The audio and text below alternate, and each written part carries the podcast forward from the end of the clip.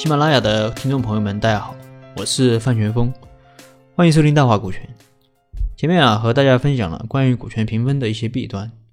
其实经常有朋友问我，我现在企业股权就是平分的，也做了很多年了，一直都想调整，就是不知道怎么调。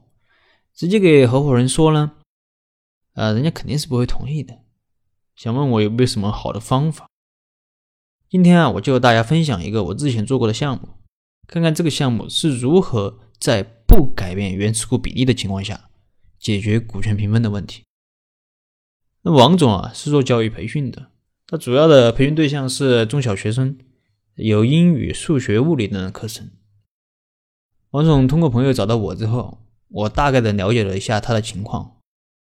十多年前，王总和好朋友郑总一起创办了这家企业。当时两人分别投资了十万元，各占百分之五十的股权。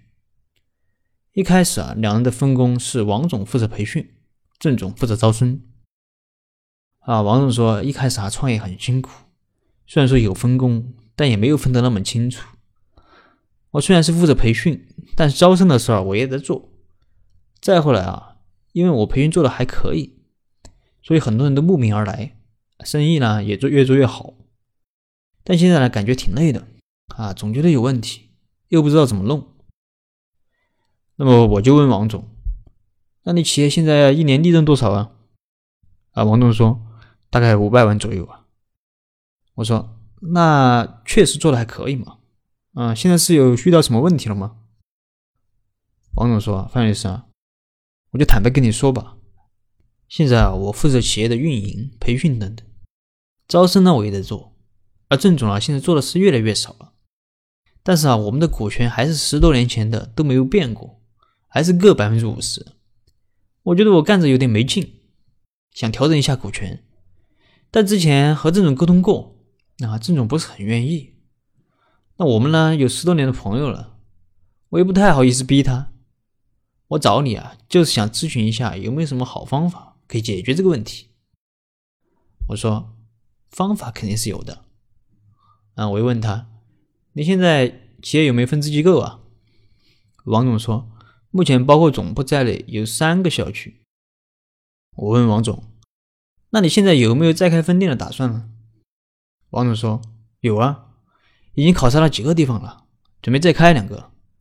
但实不相瞒，就是因为股权这个事儿啊，我的动力都没有以前那么大了。”我说：“王总，既然你和郑总谈过股权的事儿，他不同意。”那么股权的事儿急也急不来，我现在给你出一个变通的方法啊，咱们先把分店开起来啊。其实方法很简单，你们在投资分店的时候，不要全部由总部来投资，可以改为总部投资百分之五十，另外的百分之五十，要么由你，要么由郑总来投。王总说还可以这样吗？那除了总部的百分之五十外，剩下的百分之五十到底由我还是由郑总来呢？我说您别急，我这还没说完。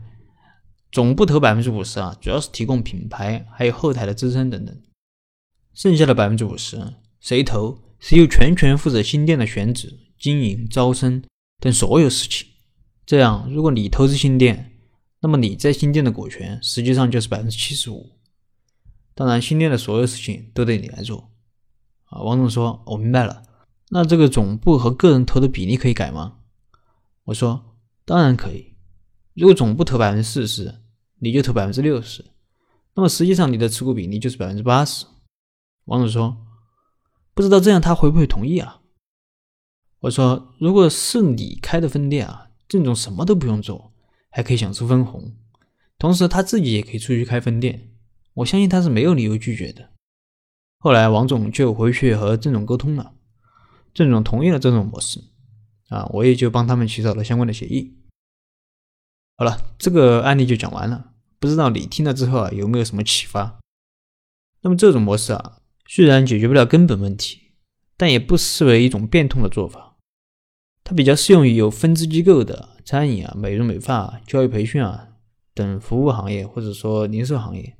具体操作的时候，还可以加入股权激励，让新店的员工认购新店的股份。它本质上其实属于平台创业的一种变形。